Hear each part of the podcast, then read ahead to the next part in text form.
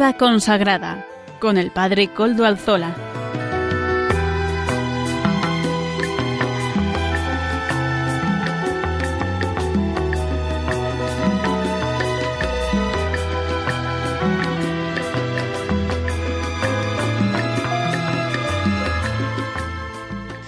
Buenas tardes, hermanos, amigos y oyentes. Hoy es jueves y son las 5 de la tarde, una hora menos en las Islas Canarias. Es por tanto la hora de vida consagrada en Radio María.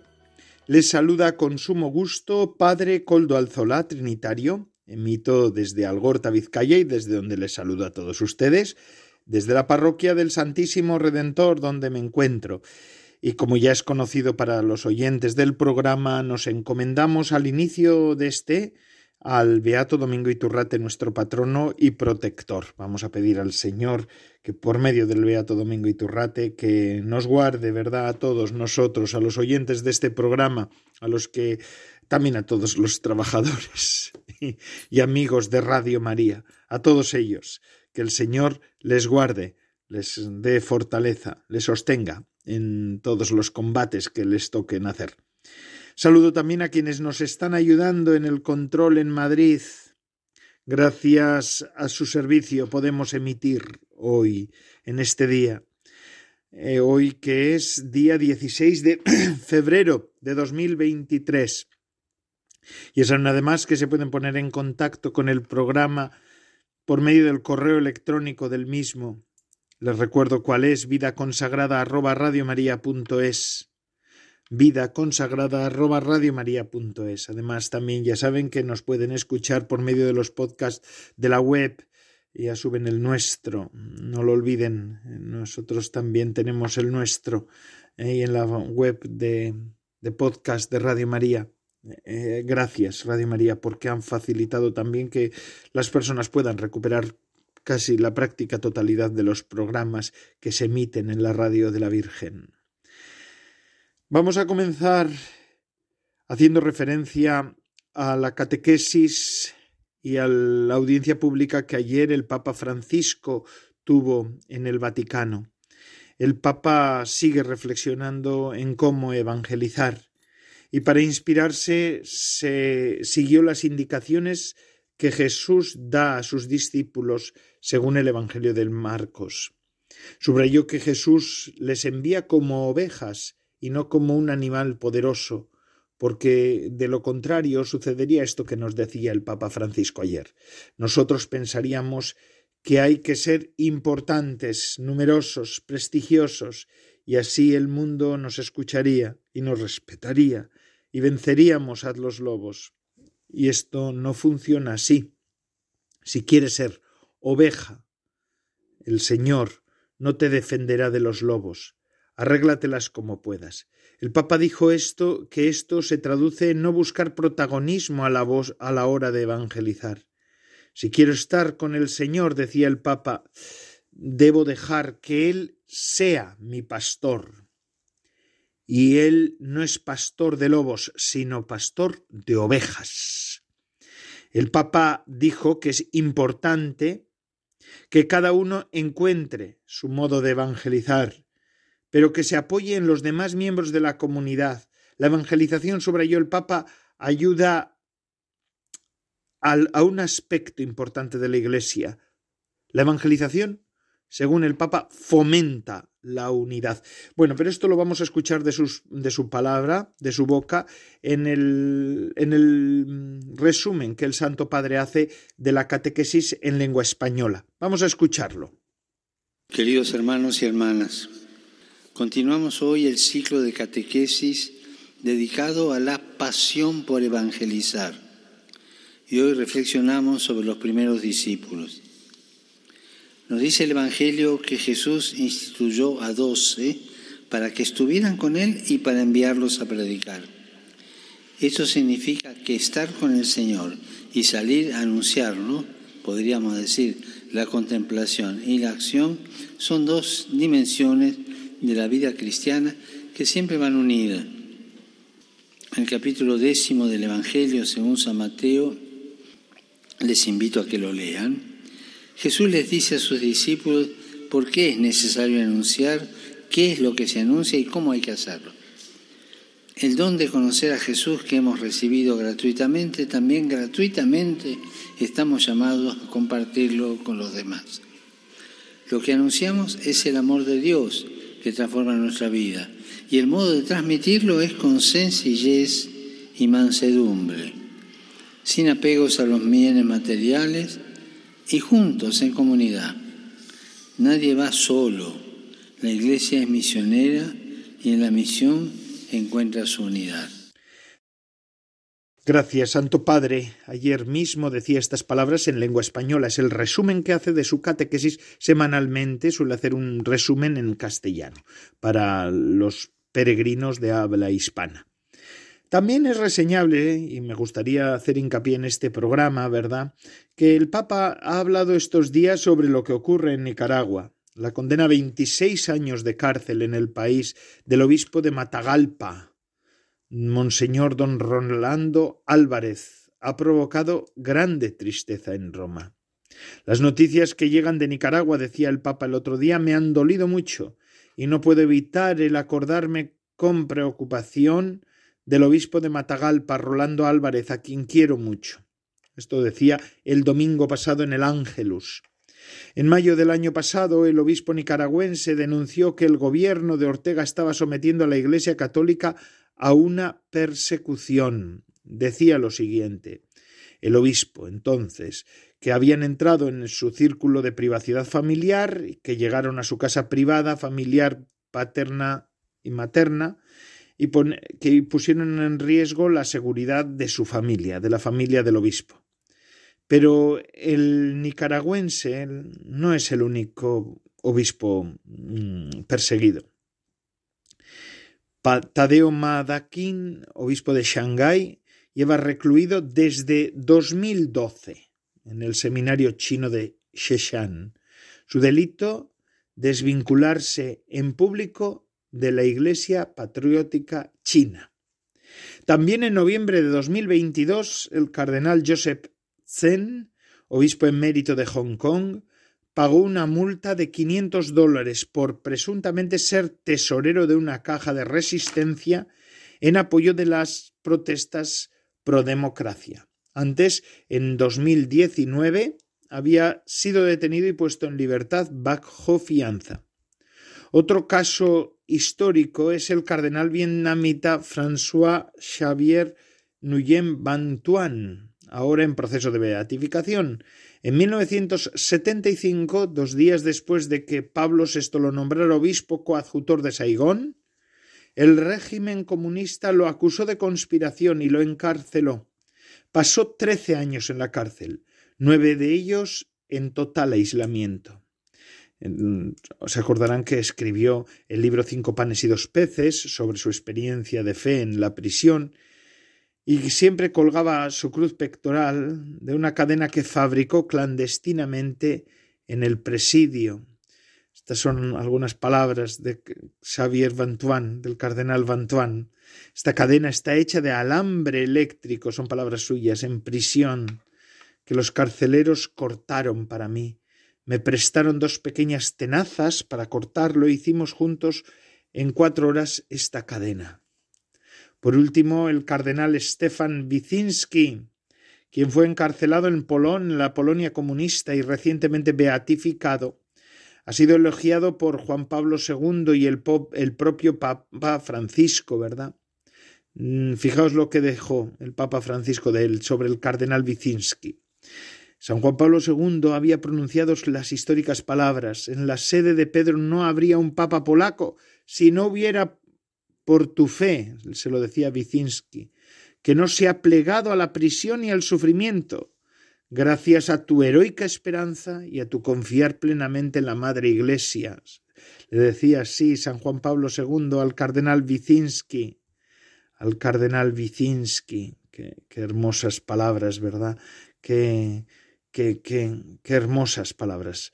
Em, beato, un santo a un beato. No, no, son todos, pero si algún, sí son algunos ejemplos de obispos dispuestos a pagar cualquier precio por anunciar el Evangelio donde se rechazan las libertades. Aquí están estos ejemplos. Damos gracias a Dios por estos ejemplos, por estos obispos, por estos pastores buenos que se han entregado hasta el final, hasta el final. Y comenzamos ahora sí. Hablando de obispos, pues comenzamos dando la voz a nuestros obispos. En el día de hoy nos acompañará don Vicente Jiménez, arzobispo de Zaragoza y miembro de la Comisión Episcopal de Vida Consagrada. Además de él, hoy estaremos con Amaro Villanueva, que nos ofrecerá el espacio Música para Evangelizar. En la sección de formación, como ya es habitual en este tiempo, pues esta sección corre cargo anima la comunidad de San Juan y la presentan en este caso un matrimonio amigo de la comunidad, miembros de la comunidad, Salvador Morillas y Lourdes Muñoz. Y hoy comenzarán con la preparación del tiempo de Cuaresma, pero eso será en el espacio, en el espacio de, eh, de formación del programa de vida consagrada en el que estamos. Bueno, pues ahora sí, vamos a escuchar a don Vicente Jiménez, arzobispo emérito de Zaragoza y miembro de la Comisión Episcopal de Vida Consagrada, con estas palabras de la editorial. Asamblea Continental Europea del Sínodo. Comunión y diálogo abierto. Queridos oyentes de Radio María, especialmente vosotros los miembros de vida consagrada. Como coordinador del equipo sinodal de la Conferencia Episcopal Española, he participado en la Asamblea Continental del Sínodo celebrada en Praga los días 5 al 9 de febrero. Han sido jornadas densas de experiencia de comunión de las iglesias particulares que forman el mosaico de los países de Europa. Una verdadera sinfonía coral con acordes de unidad en la diversidad. Nos hemos encontrado, nos hemos escuchado con respeto, hemos dialogado con libertad y hemos discernido lo que el Espíritu Santo pide hoy a nuestras iglesias. El trabajo ha sido intenso y apasionante, no exento de tensiones creativas, buscando pistas comunes para la misión evangelizadora de la Iglesia en este continente y en este tiempo de fuerte secularización. La delegación de la Iglesia en España ha aportado su rica experiencia del proceso sinodal vivido en la etapa diocesana y también en la preparación de esta etapa continental, coincidiendo en gran parte con las intuiciones, tensiones y prioridades de otras iglesias hermanas, especialmente del área occidental. El documento aprobado, que todavía es un texto no definitivo, sujeto a modificaciones en su redacción final, recoge algunas de las aportaciones que presentó nuestra delegación española, como son la llamada a la conversión personal y comunitaria y la comunión con Cristo entre nosotros y con nuestros hermanos. La comprensión del proceso sinodal como un don del Espíritu Santo, que nos llama a la escucha activa, al diálogo profundo y al discernimiento comunitario a través de la metodología de la conversación espiritual que hemos practicado en las sesiones de trabajo en la Asamblea.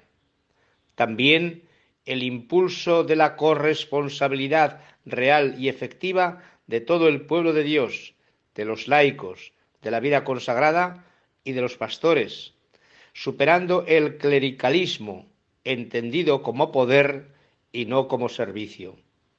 La promoción de los ministerios laicales, el reconocimiento de la vocación y misión de la mujer en la Iglesia, con la participación plena y en condiciones de igualdad desde la común dignidad bautismal. Y finalmente, la unión de la liturgia y de la vida, valorando especialmente la Eucaristía como fuente y cumbre de la vida cristiana y de la misión de la Iglesia. En la Asamblea hemos dado testimonio de amar a la Iglesia, la riqueza de su diversidad, no en una forma de sentimentalismo por sí mismo. La Iglesia es bella, porque el Señor quiere que lo sea en vista de la tarea que le ha sido encomendada, que es anunciar el Evangelio e invitar a todas las mujeres y hombres a entrar en la dinámica de comunión, participación y misión que constituye su razón de ser, animados por la vitalidad perenne del Espíritu. Construir nuestra Iglesia europea significa renovar nuestro compromiso de realizar esta misión, también en nuestro continente, en una cultura marcada por las múltiples diversidades que todos conocemos. Hemos celebrado la Asamblea mientras en Europa vivimos la tragedia de una guerra cruel en la martirizada Ucrania y afectados fuertemente por el gran terremoto de Turquía y Siria, con miles de muertes y heridos. Nuestras iglesias están respondiendo con una red de solidaridad extraordinaria que testimonia que la persona y la dignidad humana son todavía un gran valor, fruto de las raíces cristianas de Europa, como señaló San Juan Pablo II. La celebración de la Asamblea de la etapa continental en Europa y en Praga ha sido una buena oportunidad para renovar nuestra misión de anunciar a Jesucristo.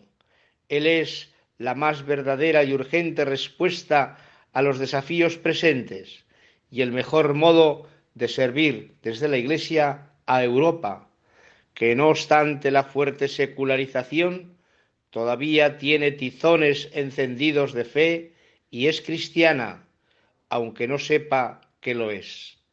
Nuestro compromiso es proclamar con valor que Cristo es la esperanza de Europa y del mundo entero.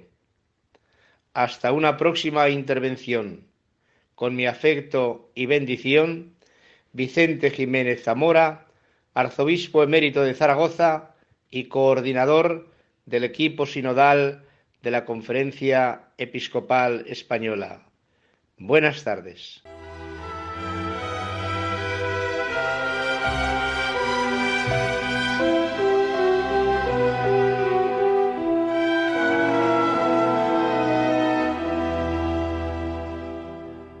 Muchas gracias, don Vicente Jiménez, arzobispo emérito de Zaragoza y miembro de la Comisión Episcopal de Vida Consagrada, por estas palabras que nos ha dirigido en la editorial del programa.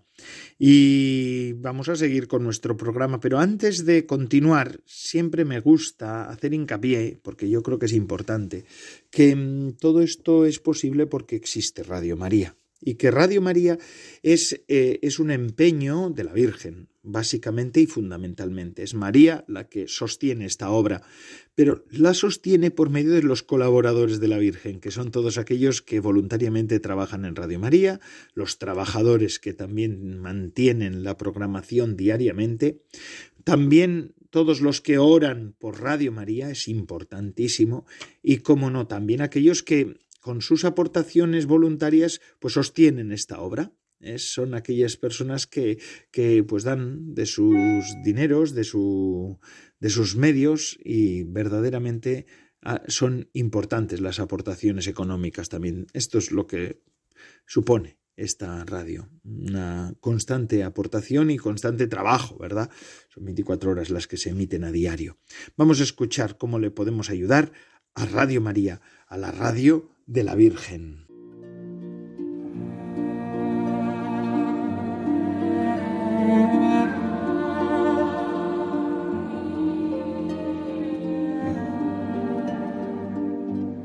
En febrero de 1858, una sencilla muchacha de Lourdes vio en una luz a una mujer joven, muy hermosa. La mujer le habló con dulzura y bondad y le encargó transmitir algunos mensajes sobre la oración penitencia y conversión. De esta manera, la vida de Bernadette Subirú, llena de miseria, enfermedad e incomprensión, recibió la luz del cielo a través de la Señora, que finalmente le dijo, Yo soy la Inmaculada Concepción.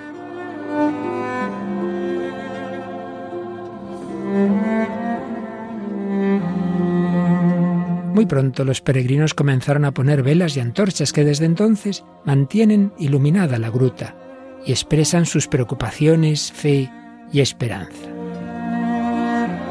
Radio María quiere colaborar a difundir el mensaje de conversión que la Virgen recordó a la humanidad, así como presentar ante ella los corazones de todos sus oyentes. te invitamos a encender una vela de amor en Radio María con tu oración, voluntariado y donativo.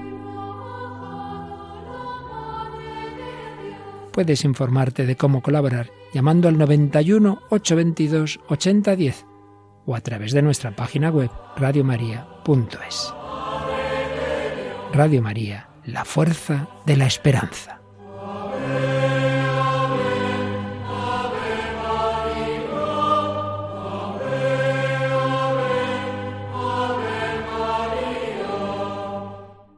Y así hemos oído ya que Radio María es de todos, que la hacemos todos, que entre todos la vamos a construir, que la hemos construido entre todos y la seguiremos manteniendo y nutriendo. Y ahora vamos a seguir con nuestro programa y les he dicho al comienzo que Amaro Villanueva nos ofrece como siempre música para evangelizar, esta canción que hoy nos llega de la mano de nuestro colaborador, Amaro Villanueva. Adelante, Amaro.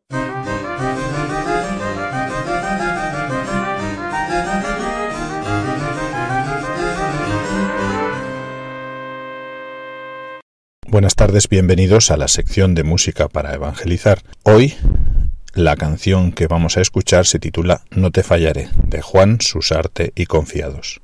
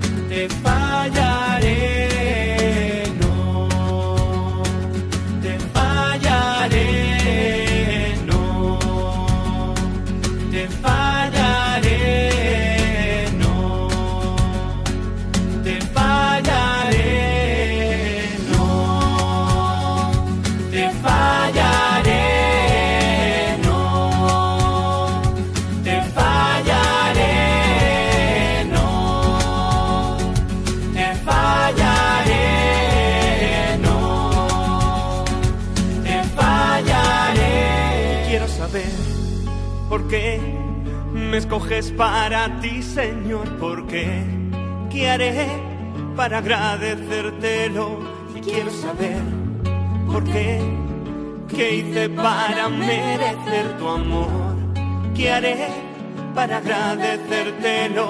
Yo no soy el que tú esperas, yo no podré sin ti hacer nada.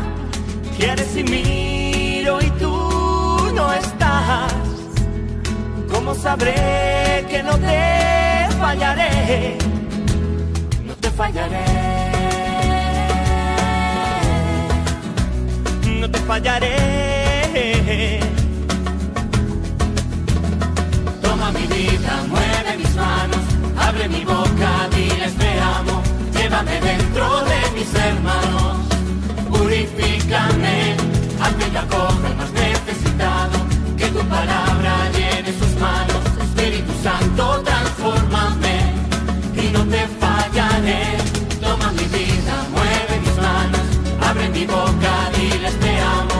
llévame dentro de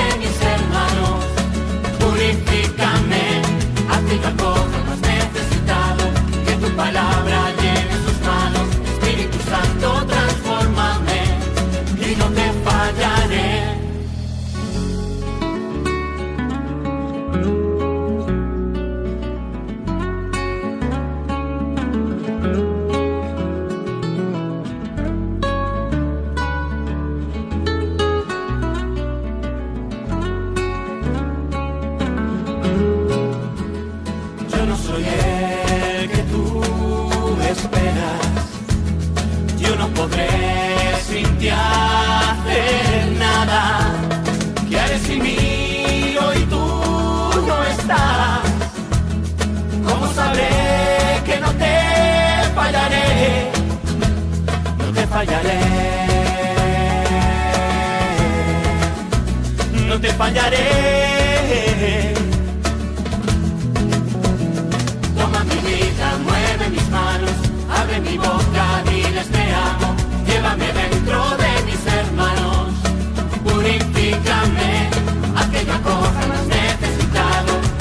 Bala.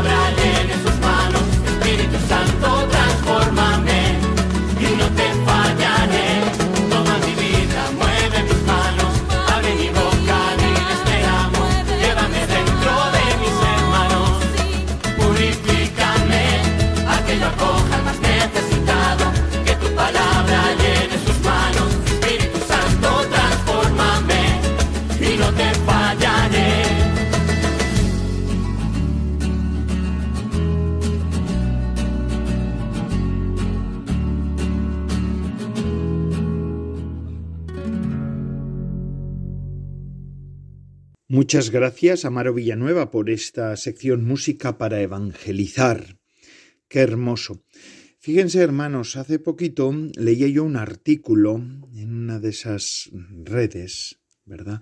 Que hay, eh, bueno, no en la red de redes que es Internet, pero en uno de esos eh, programas que hay o de, de esos portales que hay sobre cuestiones religiosas, que se hacía eco de una, de una iniciativa, más que de una iniciativa, de una reflexión de un, de un religioso, nosotros estamos en el programa de vida consagrada, mm, de un religioso norteamericano, ¿verdad? Y él hacía esta reflexión que una de las principales razones por las que tantas personas abandonan la Iglesia Católica y acaban en otras confesiones religiosas en Estados Unidos es así.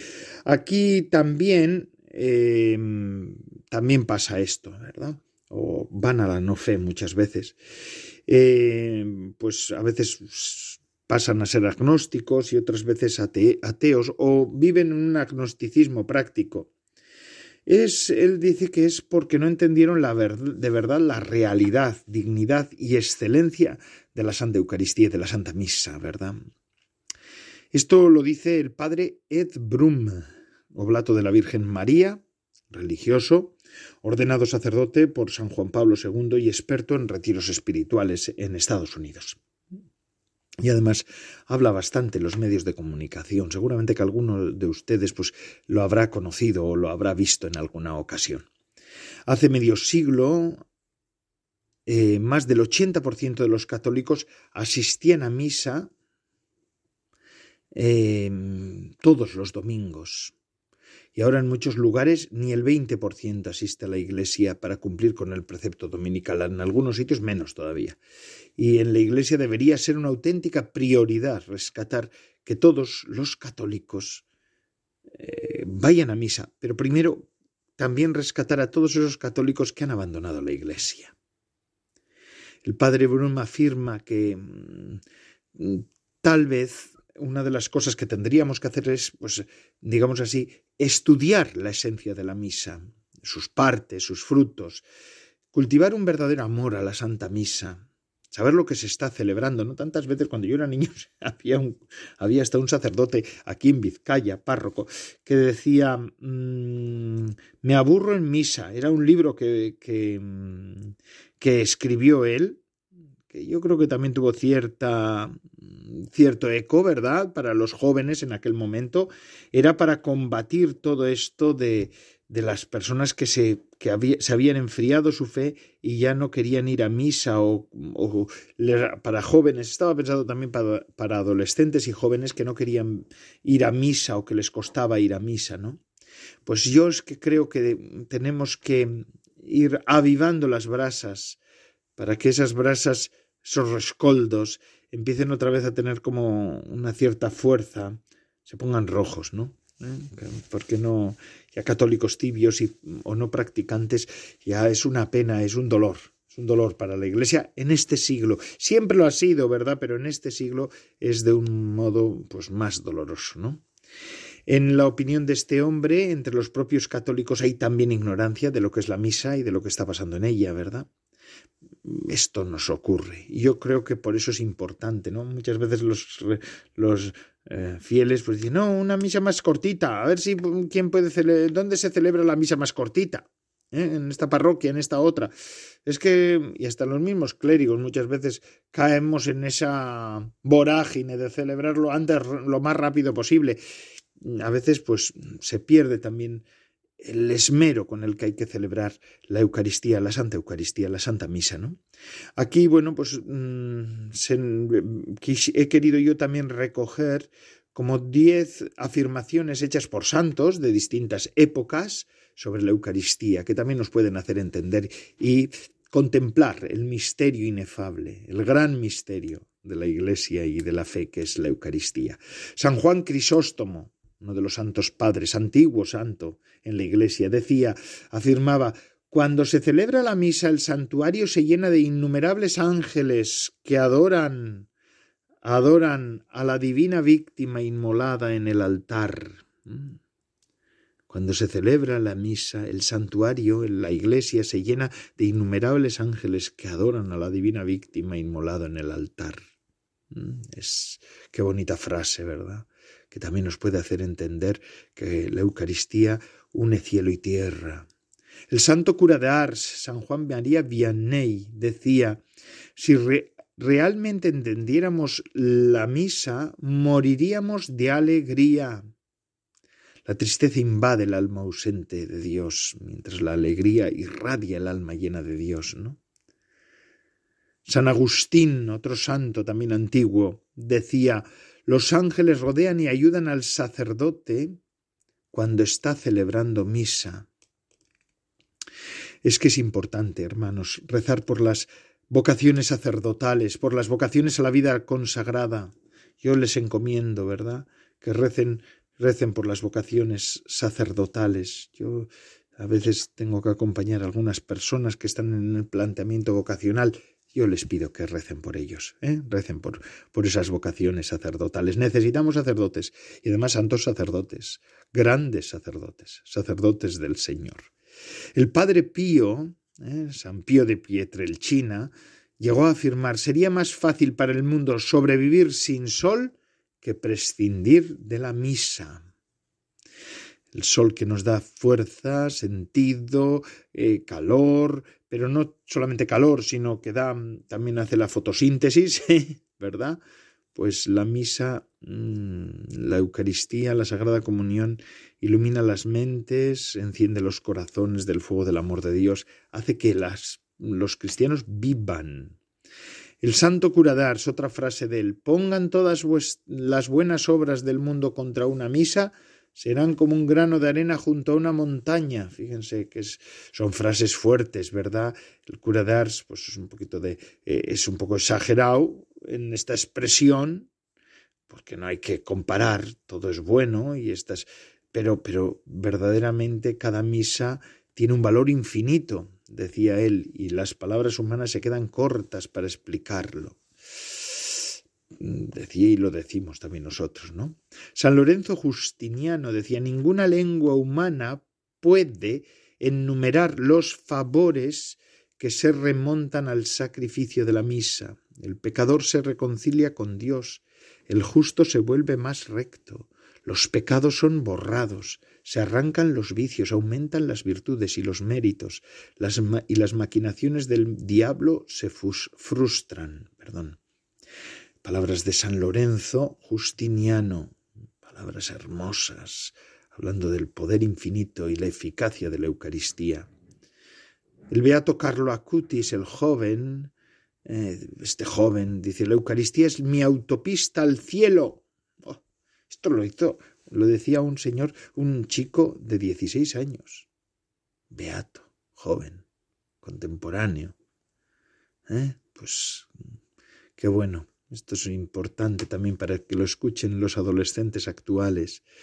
Más, otra frase más de San Juan María Vianney indicó eh, roguemos a nuestro ángel de la guarda la gracia de evitar la mirada errante durante la misa para tener un perfecto recogimiento y poder entrar ahí en el misterio. Él mismo decía, cuando recibimos la Sagrada Comunión experimentamos em, algo extraordinario, una alegría, una fragancia, un bienestar que estremece todo el cuerpo y lo exalta. Mm, sí, Santa Faustina Kowalska experimentó un fortalecimiento de sus pulmones después de la Sagrada Comunión mientras estaba enferma. Es que, bueno, es una manera, también tiene un efecto eh, en la salud física, ¿no? Todo va unido, cuerpo y espíritu están unidos en el ser humano. Es así. Y San Leonardo de Port Morris dice, creo que si no hubiera si no fuera por la Santa Misa, a partir de este momento el mundo estaría en el abismo. Es como, como los brazos en alto de eh, con los brazos en alto de Moisés que tenían eh, Aarón, a Aarón y Ur, ¿verdad? Como ayudó a los israelitas a prevalecer en la guerra y conquistar a sus enemigos. Es asimismo, en nuestro mundo actual es Jesús levantado en, el, en lo alto, en las manos del sacerdote en la Santa Misa, quien salva al mundo de la destrucción total. Esto es algo hermoso también, pero no hermoso en el sentido de que, qué bonito suena, sino que, que es que es muy cierto. Entonces, en ese sentido, es bueno que podamos entrar en el misterio, en el misterio de la Eucaristía. Bueno, Ahora sí, vamos a seguir después de hacer estos, este paseo por autores de los distintos momentos de la historia de la Iglesia, por santos, que son los que verdaderamente hacen la teología, los verdaderos teólogos, los más cualificados.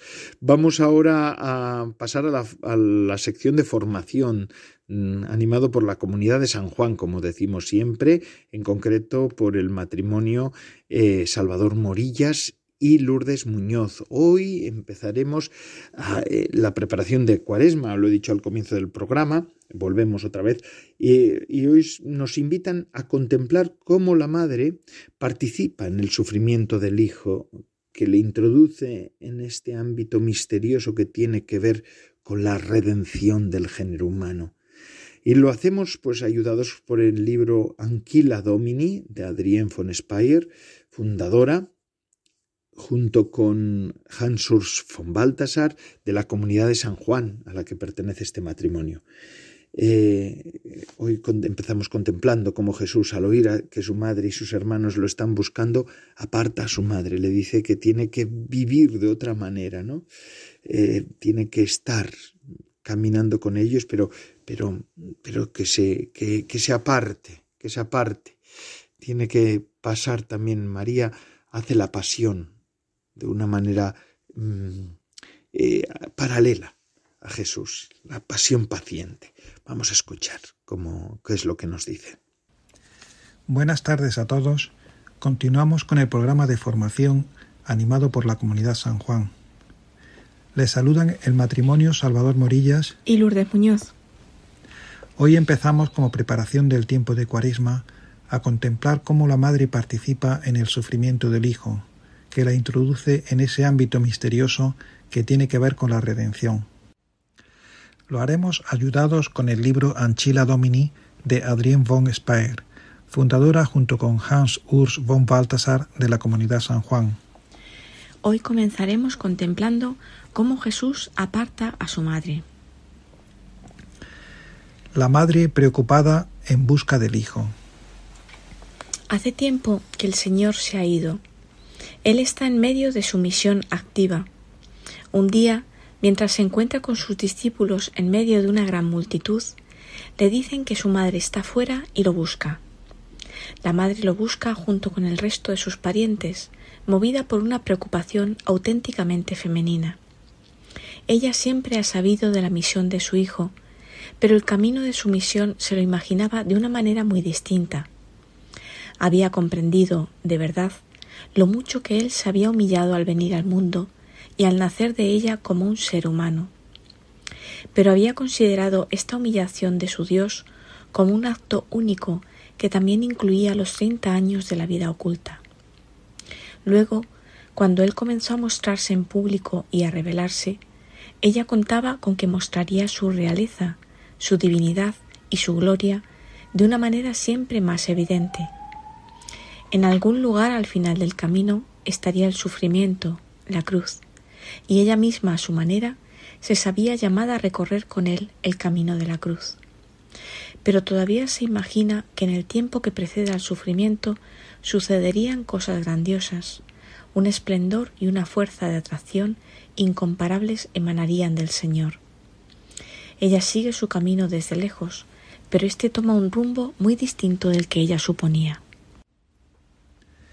Con este comentario de Adrián resuena en nosotros el capítulo 12 del Evangelio según San Mateo, que también encontramos en Lucas y Marcos. Alguien le dijo, Ahí fuera están tu madre y tus hermanos, que desean hablarte. Pero él respondió al que se lo decía, ¿Quién es mi madre y quiénes son mis hermanos? Y extendiendo su mano hacia sus discípulos dijo, Estos son mi madre y mis hermanos pues todo el que cumple la voluntad de mi Padre de los cielos, ese es mi hermano, mi hermana y mi madre. Adrián se fija en la actitud de la madre, que puede ser también la nuestra en este mundo. La madre piensa que en el periodo anterior al sufrimiento del Señor emanará una gran fuerza de atracción. Pero no es exactamente así, y ella se preocupa. Así también es en nuestras vidas cristianas. Sabemos que al final tenemos que entregar todo. Sin embargo, este final lo desplazamos lo más posible hacia adelante, y entre tanto, poco a poco, el éxito mundano ocupa el primer sitio. En el Hijo, y también en los que están llamados a seguirle de cerca, no es así. La cruz como obra de amor está siempre presente y fecunda cada paso y cada decisión. La Madre cede su privilegio de ser Madre del Señor a nosotros. Ella sigue su camino desde lejos, pero éste toma un rumbo muy distinto del que ella suponía. En ella surge un temor. Quizá haya ocurrido algo que impida la misión del Hijo, que la retrase o la oscurezca. Ella no entiende lo que ocurre. Quisiera al menos hablar con él para que un poco de luz vuelva a consolar su alma. Así que se pone en camino hacia él y trata de encontrarlo. Pero encuentra ese camino obstruido por otros, por una multitud anónima que rodea a su hijo y que ahora tiene más derechos sobre él que ella misma. Es más, no sólo la multitud le obstruye el acceso, el hijo mismo lo hace. Él, recibiendo la noticia de que ella y sus parientes quieren verle, extiende la mano hacia sus discípulos y dice abierta y públicamente Estos son mi madre y mis hermanos, pues quien cumple la voluntad de mi Padre que está en el cielo, ese es para mí mi hermano, mi hermana y mi madre. Él ya no la reconoce como su única madre. Ella ha debido ceder su privilegio materno en favor de la gente en general. Los creyentes son ahora su madre. Él ya no es el hijo de un solo hombre, ahora es el hijo del hombre. Aquí Adrián refleja por un lado cómo el Señor aleja a su madre, por otro, paralelamente, su entrega a su nueva familia, donde quien cumple la voluntad de mi Padre que está en el cielo es para el Señor hermano, hermana y madre. Para la madre se trata de una expropiación dolorosa de lo que es, algo que aquí está solo empezando. Jesús, Dios, tiene planado entregarla siempre más a la humanidad y a la Iglesia, es decir, a nosotros y a la Iglesia jerárquica ministerial. Para nosotros se trata de un don inaudito, ser madres del Señor por su propia voluntad. No sólo Él se abaja hasta tomar nuestra naturaleza, sino que eleva gracias al don a la respuesta de María, lo que en ella es más noble, la maternidad, y lo vuelve a donar así ennoblecido a todos los que hacen la voluntad del Padre, de los cuales María es y siempre será la primera. El Señor ahora debe vivir con sus nuevos elegidos. El Señor ya no admite en su presencia a su madre carnal, no para no ser molestado en su soledad, sino porque ahora debe vivir con sus nuevos elegidos, que para él han asumido el papel de su madre. En esta separación entre la madre carnal, por un lado, y los nuevos elegidos con los cuales vive el Señor por otro, está prefigurada la división entre los dos estados de vida que hay en la Iglesia, el estado matrimonial, perteneciente al mundo secular, y el estado de los votos o de los consejos evangélicos. Como Adrián dirá más adelante, aunque María viva en su corazón ya de los votos de castidad, pobreza y obediencia, ella debe aquí representar el estado matrimonial y serle donada como representante, mientras que el Señor por su parte representa el estado de los consejos, el estado de los elegidos con los cuales él ahora debe vivir. ¿Qué quiere decir esto? Que aun en los momentos más difíciles y oscuros, como debe haber sido para la madre ser apartada, el Señor vive con sus elegidos y no los abandona. Es más, Él se dona a ellos hasta el punto de entregarles lo que tiene de más precioso como hombre en la tierra, su relación con su madre, dándoles el papel de su madre. Con esto terminamos nuestra lectura de hoy. Les esperamos el próximo jueves para seguir con las contemplaciones marianas de la mano de Adrien von Speyer. Les saludan Salvador y Lourdes. Muy buenas tardes a todos.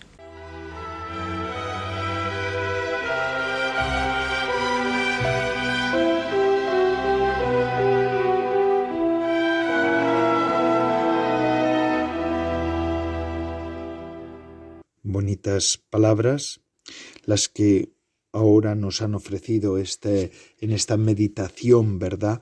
De esta, de esta tarde. Hermosísimas palabras las de Adrien von Speyer y que este matrimonio, Salvador eh, Morillas y Lourdes Muñoz, pues nos han ofrecido, gracias también a la comunidad de San Juan, porque se han comprometido a hacernos, hacernos llegar estas reflexiones. Y es que es María la que verdaderamente eh, nos muestra cómo es Dios.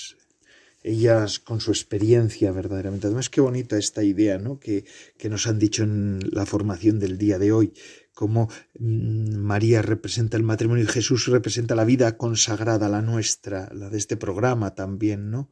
Eh, y que María después también entrará en esa dinámica de la consagración total al Señor, pero, pero en este caso Jesús es el que nos enseña el valor propio de esta forma de vida en, la iglesia, ¿no? Eh, es, es hermosa, es hermosa esta expresión.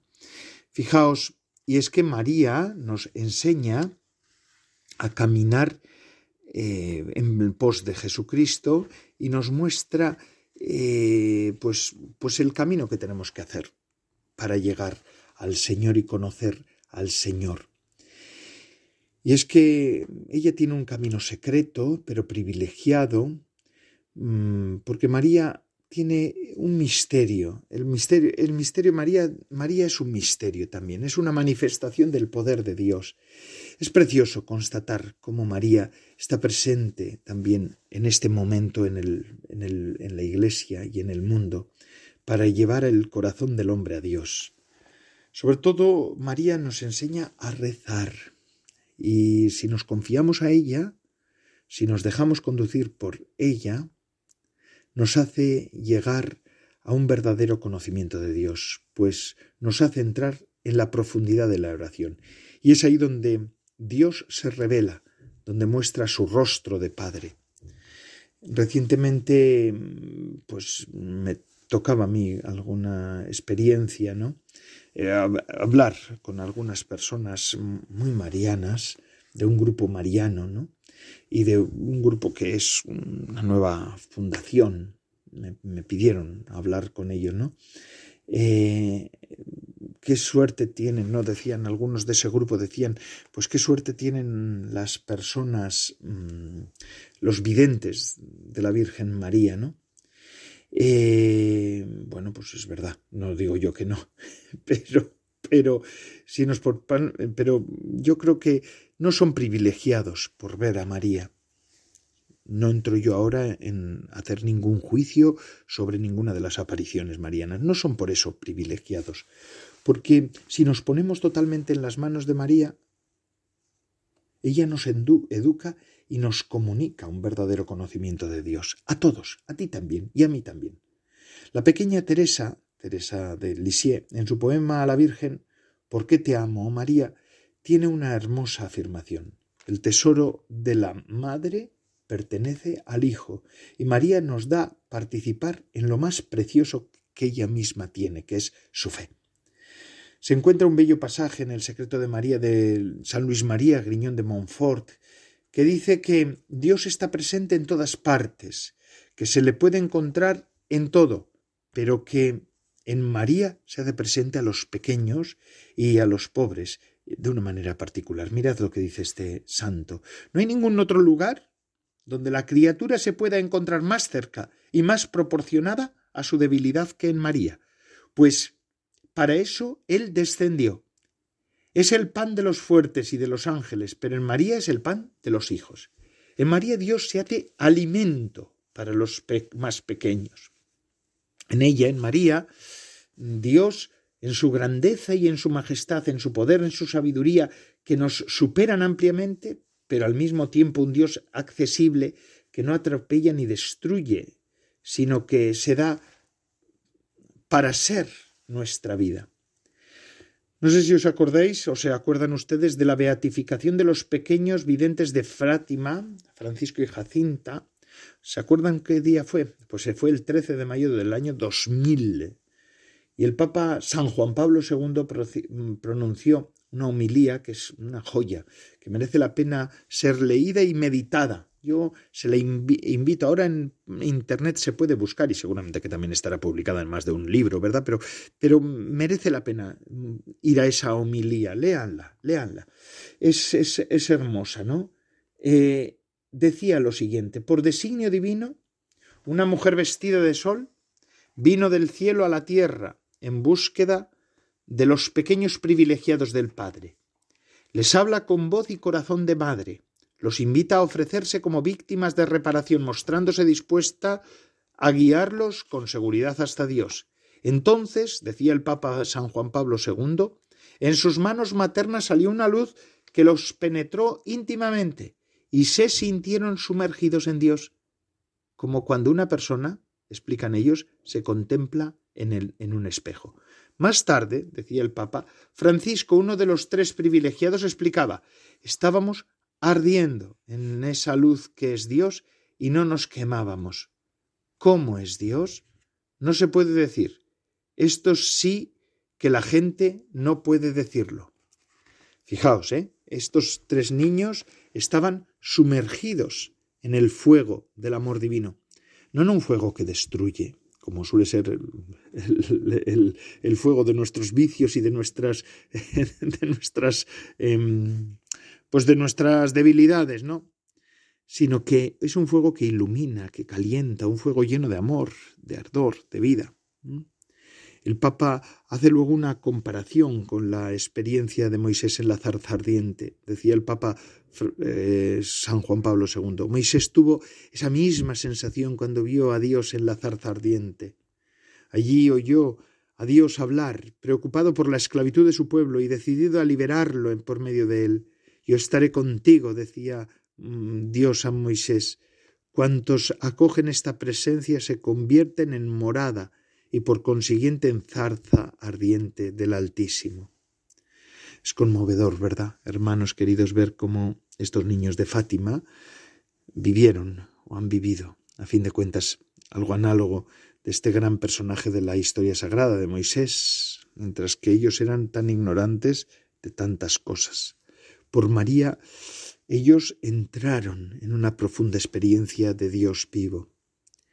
No debemos envidiarles, no, no, no, no, no. Esto es lo importante. No debes envidiar a estos mm, pastorcillos ni a los videntes. No, no, no. No viviremos sin duda las mismas cosas en el plano sensible, eso está claro, ¿verdad? Pero en el dominio de la fe podemos todos llegar a las mismas realidades y, y es que Dios se da de balde. Conocer a Dios, tanto los pequeños como los grandes, para convertirnos así en zarzas ardientes del Altísimo y compartir la compasión de Dios que quiere también liberar a su pueblo. Y es así, no los envidiemos. Tú también puedes. Dios te... Eh, en esto, mira, en la gracia es donde más se da la democracia, diríamos así, no entiéndase bien, ¿eh? No quiero, ahora no estoy hablando de política. La, en la gracia cualquiera puede llegar al sumo. Y es así, a la máxima santidad. No es un terreno vetado. Bueno, y con estas palabras pues acabamos el programa del día de hoy. ¿eh? Eh, pues gracias porque han estado ustedes conmigo y yo con ustedes, mm, porque podemos hacer este programa juntos. Así que muchísimas gracias. Se despide de todos ustedes, Padre Coldo Alzola Trinitario. Recen por mí. Yo lo hago por ustedes. Además, también vamos a rezar estos días por todas las víctimas de los terremotos de Turquía y de Siria. Vamos a pedir por todas esas personas que están sufriendo. Y bueno, nos unimos en la oración. Eso es. Padre Coldalzola Trinitario, recen por mí. Hasta la semana que viene, si Dios lo quiere.